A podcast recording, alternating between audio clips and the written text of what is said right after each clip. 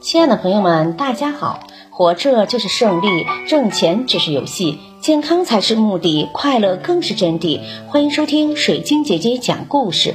今天的故事名字叫《行人和阔叶树》。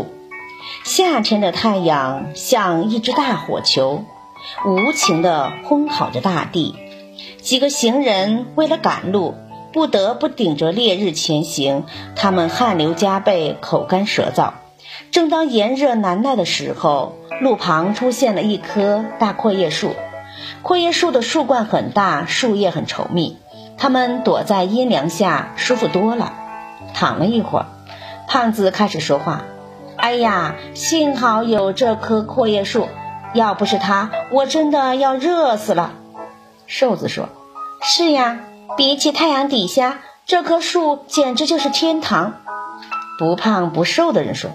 但是这棵树要是能结出丰富的果子，那该多好呀！胖子说：“是的，不结果子的树是华而不实的。”瘦子说：“其实是华而不实，简直是无用。”阔叶树说了：“住口！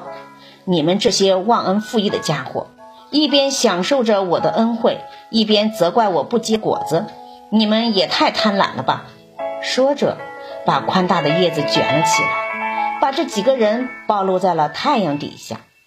这个故事告诉我们：贪婪的人对已经得到的恩惠不满足，还奢求更多。感谢收听，再见。